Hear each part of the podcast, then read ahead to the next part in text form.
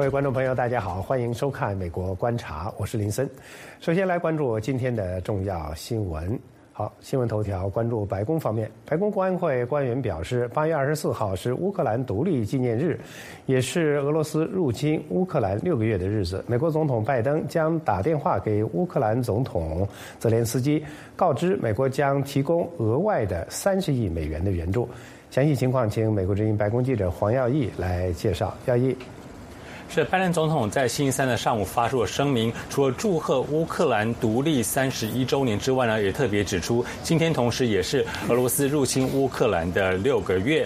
那拜登总统在声明当中也宣布了，将会提供呃新额外的三十亿美元的乌克兰的援助款。那么他说呢，这个将能够协助乌克兰取得防空系统跟火炮系统等等。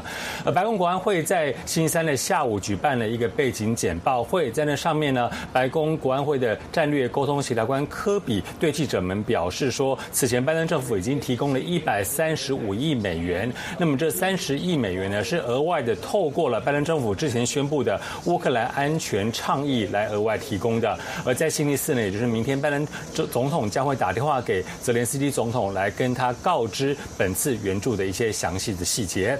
而白宫发言人尚皮耶在星期三的白宫新闻简报上也强调，这三十亿美元的援助是拜登政府任内以来对乌克兰最大的。呃，军事援助，我们看一下上皮耶今天怎么说。This is through the Ukrainian security assistance. Uh, this annou- announcement represents the beginning of a contracting process uh, through which DoD will acquire additional capabilities to provide to Ukraine's armed forces. This announcement is part of our efforts to ensure Ukraine's military can continue to defend uh, its people and also defend its freedom uh, and its defend its right to be a sovereign country. 呃，白宫国安会的战略沟通协调官科比也特别指出说呢，啊，某一些的武器跟设备，例如说弹药等等，现在已经有库存了，可以马上供应给乌克兰。但是比较先进的武器系统，包括像是无人机、雷达，还有地对空的防卫系统等等，这需要透过国防承包商来生产，所以可能会需要一段时间才能够提供给乌克兰。科比也指出，根据美国的情报显示，克林姆林宫是持续的再来筹办假公投，要将占领的乌克兰的领土并入俄罗斯。当中的几个假公投呢，预计在本周末之前就会宣布。同时呢，莫斯科也正在散播假的民调，说乌克兰人都想要加入俄罗斯。科比指出，根据芝加哥大学在六月的这个调查，有高达百分之九十七的乌克兰人说，俄罗斯入侵乌克兰是对他们国家的国安极大的威胁。而另外一个由这个全国民主研究所所做的调查显示，有高达百分之九十的乌克兰人是想要加入欧盟的。科比也强调呢，这个美国还有国际社会将不会承认假公投所出来的结果。那么，关于泽连斯基最近说呢，想要重夺克里米亚半岛，对此呢，这个科比只表示说，这场仗要怎么打是由乌克兰来决定的。那美国只负责提供资源，让他们可以来对抗俄罗斯的侵略，并且捍卫自己的领土还有主权的完整。林森。好，谢谢姚毅。这是美国之音记者黄耀毅在白宫的连线报道。在俄罗斯入侵乌克兰满半年之际，路透社与民调机构易普所公布的最新的民调显示，逾半数的美国人赞成美国继续支持乌克兰，直到俄罗斯从该国撤出全部的军队。民调显示，尽管美国国内经济状况不佳，而且美国两党相争日趋激烈，民众仍然支持拜登政府向乌克兰提供援助的政策。拜登政府一直为支持乌克兰抵抗俄罗斯侵略，向基辅提供武器和弹药援助。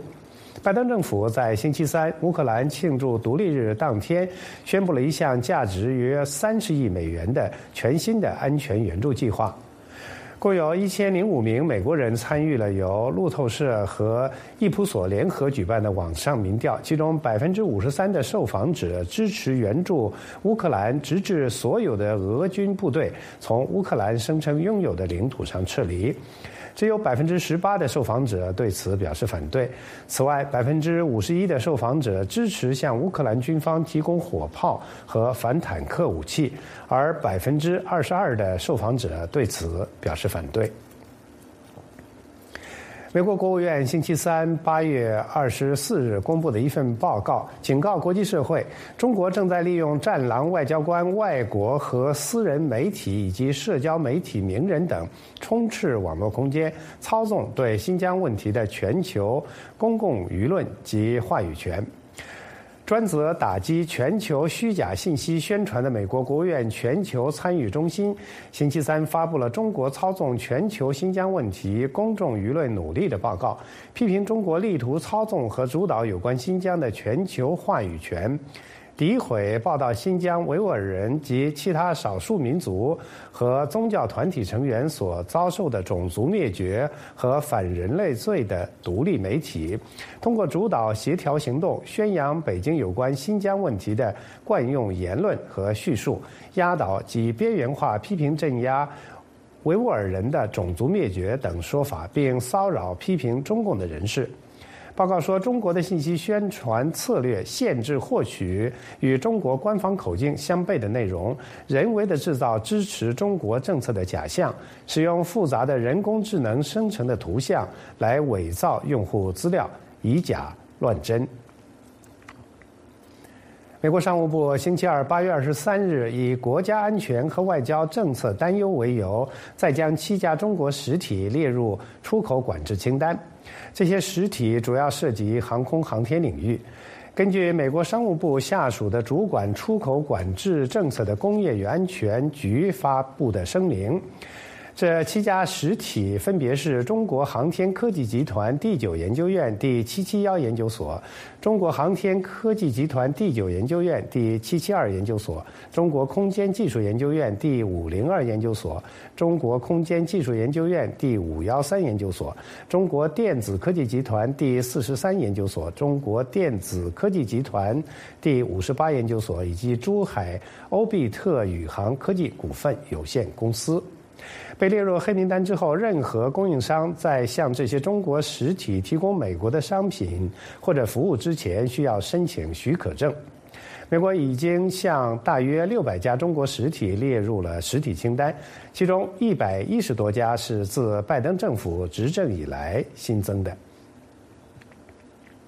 美国第一夫人吉尔拜登在上周末首次。新冠检测呈阴性后，再次检测出新冠病毒呈阳性，这是一起明显的反弹病例。本月早些时候，拜登总统在新冠病毒感染初步恢复之后，也曾经出现了反弹。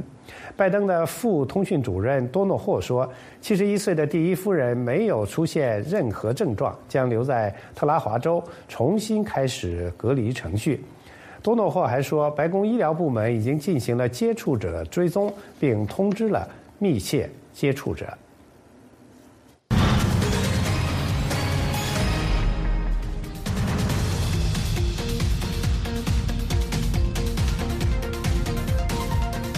欢迎继续收看《美国观察》。角逐英国首相的两名候选人承诺对中国采取更强硬的立场。自由西藏组织呼吁当选人以实质行动扩大制裁侵犯人权的中共官员，并禁止海康威视等隶属中国政府的公司以更具体的提案直接帮助受中共政权压迫的群体。First of all, could you give us a very brief description of the situation in the prime minister election in the UK?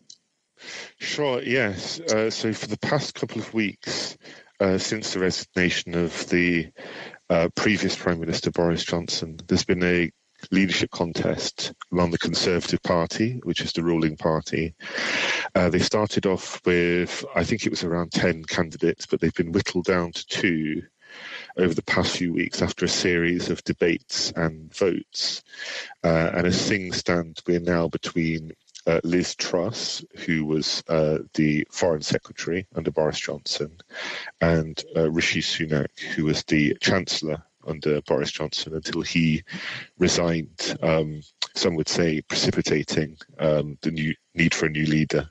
The two candidates may have other policy differences, but for our viewers, they may care about their China policy differences the most. Could you summarize their differences for us? In terms of China policy, I think it's safe to say that uh, Liz Truss has for slightly longer tended to position herself as being tough on China. And I think that's seen in some of the support she's getting. Some of the more hawkish or some of the more robust MPs when it comes to relations with China have backed her, including Iain Duncan Smith and Tom Tugendhat. Um, she has made several quite good interventions as Foreign Secretary. Um, only this year, she mentioned Tibet at the UN Human Rights Council in March, uh, and then she backed a statement uh, later on in the year, uh, in June, criticising abuses under CCP rule, which again included uh, Tibet. Uh, she has pledged in these debates to crack down on Chinese owned companies in the UK. So the one that's come up most in discussions is TikTok. Uh, and in terms of her foreign policy, she's talked about forming a stronger alliance between uh, Commonwealth countries, uh, economic and political ties, which she uh, says she hopes would uh, counter um, Chinese uh, influence. Um, on the other hand, you have Rishi Sunak, who, as Chancellor, um, did pursue economic ties with China. Uh, he didn't use some of the uh, stronger language that Liz Truss uh, has been using over the years. Uh, so, allies for Liz Truss and Truss herself is used as a means of attack against Rishi Sunak, um, pointing out that even recently, uh, as early as this year, he was trying to pursue relations uh, with Beijing in terms of trade. Um, there's reports of Sunak seeking a reset in terms of the UK's relations with uh, China to boost trade. Uh, Sunak's been very aware of those criticisms, and so there's almost this tonal whiplash in him announcing last week this raft of policies online. Um, which was prefaced with um, the statement that China is now the number one threat to the UK and that he would face down China. Uh, and he outlined a series of policies which included closing down Confucius institutes in the UK. Sunak also suggested forming an international alliance against cyber threats uh, emanating from China, countering industrial espionage, and also countering the Chinese acquisition of British tech firms. Um, he also went on the offensive by accusing Liz Truss of rolling out the red carpet to the CCP when she was uh, foreign secretary. So I think you can say that Liz Truss has historically been the slightly tougher person on China, although it is worth mentioning that to some members, even of her own party, that toughness has occasionally strayed into um, quite maverick declarations. There was one earlier this year about the need to arm Taiwan, which, uh, whatever you think of that, certainly panicked uh, several members of her own party and led to calls for her to rein it in. Uh, Sunak seems to be a bit later uh, to the game in terms of pointing out the threats posed by the CCP in the UK. Has the UK government declared what happens in Xinjiang genocide? What about for Hong Kongers? So the UK is often followed uh, the US when it comes to uh, foreign policy. And I think as you've seen a toughening in stance by the US, so you have with the UK and MPs and um, senators in the US have worked closely on that. Uh, regarding the question of genocide, the UK government has not. The UK Parliament has. The stance of successive foreign ministers in the UK is that it's not for them to declare whether something's a genocide. That's up to an international court. Uh, whether or not that's a good stance, that's one that successive foreign ministers have stuck to.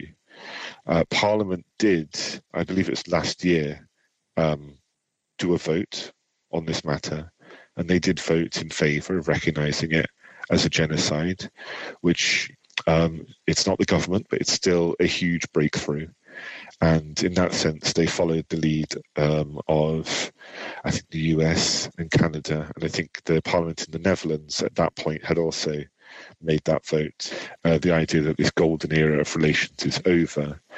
Um, and that includes, for example, the UK, along with the EU, US, and Canada, uh, at the start of last year, um, imposing sanctions on several um, high ranking, not top ranking, but quite high ranking Chinese officials who uh, were culpable for human rights violations against the Uyghur people, uh, suspending military training with the Hong Kong police, uh, and announcing um, a ban on the use of Huawei's 5G um, network, um, which they did uh, by citing security concerns. How about for Tibetans? What about Ms. Truss and Mr. Sunak's position on the Tibetan issue? I think in the recent debates was quite um, it was a source of some dismay that Tibet wasn't mentioned. Uh, it's something that's happened a few times in recent years, and it's directly connected to the fact that the CCP, as stated policy, has made sure that Tibet is closed off from the world, that information cannot escape, that refugees cannot escape, and we hear very little about what takes place there, even though it's still, I would say, associated with anyone who knows anything uh, with vicious, widespread, long standing human rights abuses and an occupation. The only statements that we've got from leadership candidates I'm aware of are not from the debates, they're from Liz Truss's work as um, foreign secretary, where she has raised Tibet, even if it's only a sentence in a statement, um, in statements at the UN uh, Human Rights Council. I think it's good that Tibet is at the very least being mentioned. What we would like to see are some more concrete uh, proposals that would directly help the people of Tibet so that we're not just talking about very important security concerns in the UK and talking about things like industrial espionage. We're also talking about what impactful human rights commitments can we make to the people of Tibet. And I think that needs to be things like expanding the sanctions. So I think it's already four Chinese officials that have been sanctioned, but there's some glaring absences. Chen Quanguo, the former party secretary of the area of Tibet, governed as the Tibet Autonomous Region, uh, implemented a range of horrendous human rights abuses there, um, really laid the foundations for the network of surveillance that still exists in Tibet and means that Tibetans do not have that lifeline to the wider world to talk about human rights abuses. If they do, they get arrested. They're living under constant monitoring. Um, Chen Quanguo did that so successfully in the CCP's eyes that he was then given the position of party secretary of the Xinjiang Uyghur Autonomous Region, uh, what Uyghur people recognize as their homeland of East Turkestan, where he replicated many of those abuses on an even bigger scale because it's got significantly bigger population. Um, he is not currently subject to sanctions in the UK. He could be, and I think it would send a very strong um, signal, and it would be a principled thing to do. Um, a way of punishing someone who has committed very real crimes. I think both candidates should be talking, since you know they do mention uh, Chinese influence in the UK, about banning uh, companies such as Hikvision, which is a Chinese company um, affiliated with the Chinese government, uh, whose CCT cam- uh, CCTV cameras are used in councils, um, several other UK public bodies and many private um, institutions all around the UK, um, despite huge security concerns and despite the fact that these cameras are also used in Tibet and in uh, the Uyghur region uh, directly to repress the people there. They're used in prisons and detention centres. Um, so I would like to see both candidates commit to banning Hikvision from the UK. We would also like to see an end to the Chinese government repressing Tibet's culture, its way of life, and its religion. And one tangible way that they can do that is with regards to the succession of Dalai Lama, which is an inst- um, which is an issue of enormous importance to Tibetans, and it's something that the Chinese government is very blatantly uh, and shamelessly trying to co-opt. Um, the Chinese government has stated that when the time comes to identify the next Dalai Lama, the next spiritual leader of Tibet, the next, you know, most significant individual in Tibetan Buddhism, that it will be them that does it rather than the Tibetan people. Um, that will be a decision that will be widely rejected by Tibetans, but it's a direct attack on their freedom of religion. Uh, and it's also something that could have the effect of sowing confusion among international governments and Buddhists um, around the world. The current Dalai Lama has been a vocal advocate uh, for human rights in Tibet and for peace in Tibet. Um, were he to be succeeded by a Beijing appointed Dalai Lama, another lifeline that Tibetans have to the wider world would be cut off. The US government has already imposed, um, has already introduced legislation um, saying that if there is any interference by Chinese officials in the succession of the Dalai Lama, that those individuals would be subject to sanctions.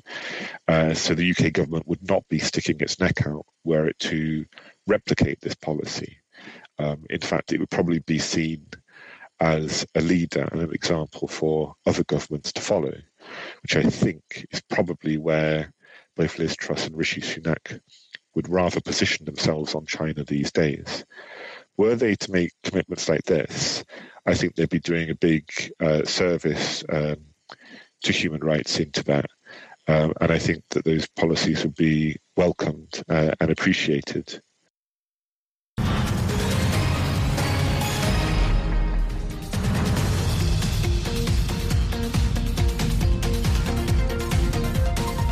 来自美国北卡罗来纳州麦诺特空军基地的 B 五二同温层堡垒战略轰炸机于八月二十二日，在巴尔干地区的四个北约盟国上空进行了低空飞跃，以展示美国对位于东南欧北约盟国和伙伴的承诺和保证。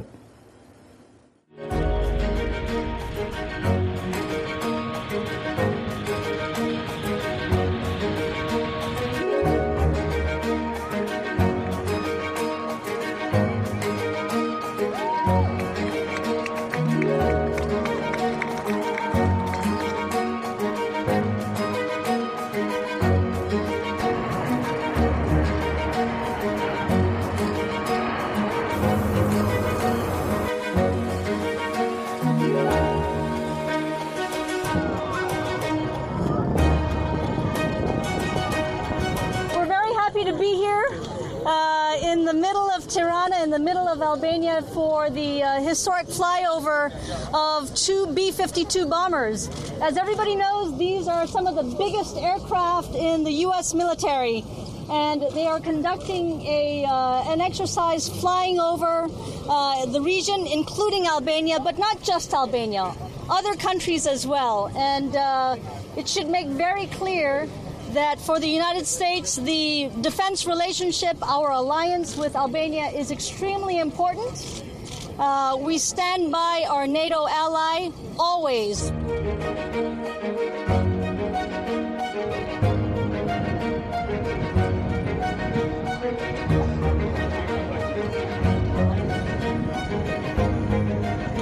Sot është një demonstrim, një mesazh strategjik. Partnerët tanë strategjik janë krah për krah me ne. Është një mesazh në të cilin gjithmonë jemi pranë në stërvitje. Ashtu edhe forcat armatosore janë në proceset e modernizimit në të gjitha drejtimet për rritjen e kapaciteteve operacionale.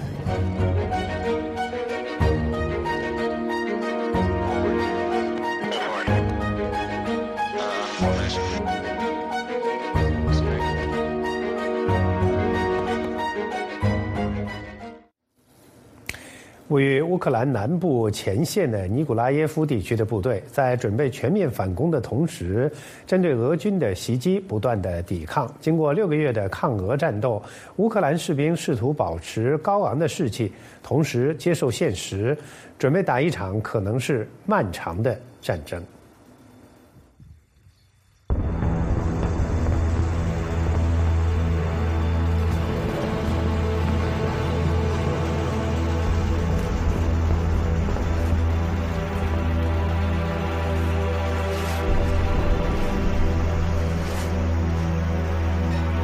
Мы стоим на позициях там, где были они. То есть мы их э, отжали чуть-чуть. Но они сейчас не делают попытки прорыва. The war very bad, много слез, много крови. В душе плачешь, я говорю, так э, просто плачешь не за себя, а плачешь, вот смотришь, история поколений разрушена.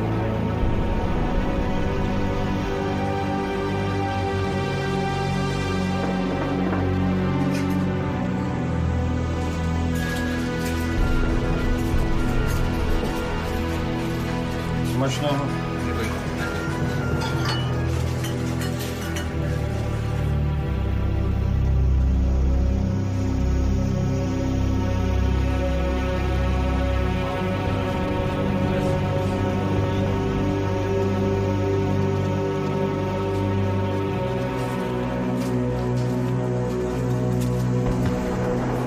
Контрнаступ він не буде ніколи повідомлений завчасно. Це просто відбудеться, що буде дана команда, відповідний сигнал, і ми ну, підемо в контрнаступ. Е, Загалом е, ця інформація розповсюджується для зі- здійснення такого більше морального впливу. Важко, але е, ну, реально, якщо не проводити роботу з людьми, якось їм не надавати вчасний відпочинок, не підтримувати морально, то людина може і за місяць в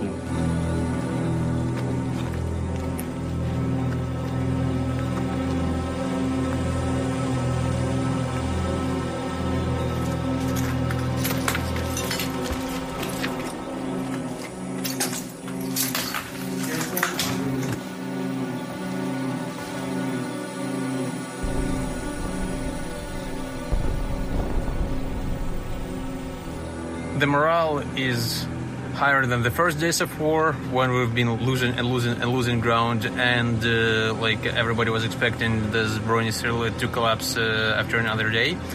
But uh, then it was uh, higher when everybody expected that the Russian force will collapse the next day. And now it's somewhere like in the middle that okay we're here for a long time so we gotta like dig in prepare for the winter “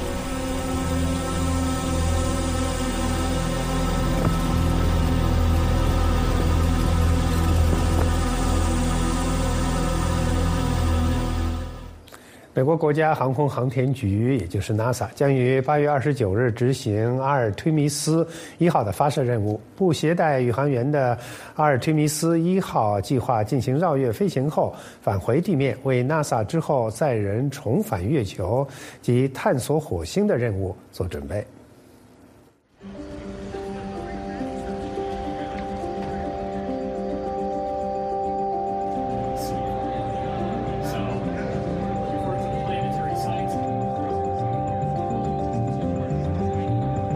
Won't be flying crew, we'll be flying some mannequins and some torsos that are simulated human tissue and organs. They're looking at radiation protection, radiation environment, the acceleration of the, the vehicle, and how that affects the human body, because our goal is for the crew flight on Artemis 2.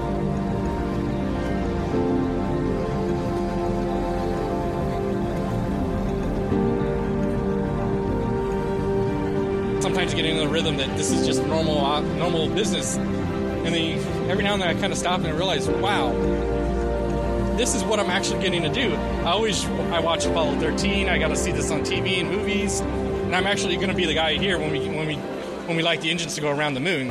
That is for, that is really amazing.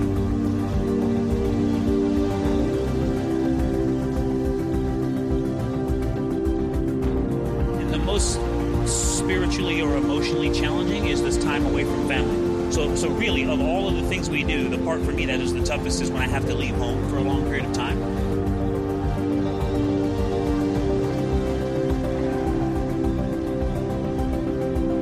Our sights are not set on the moon. Our sights are set clearly on Mars. 今天美国观察的全部内容就是这些，感谢您的收看，我们下次节目再见。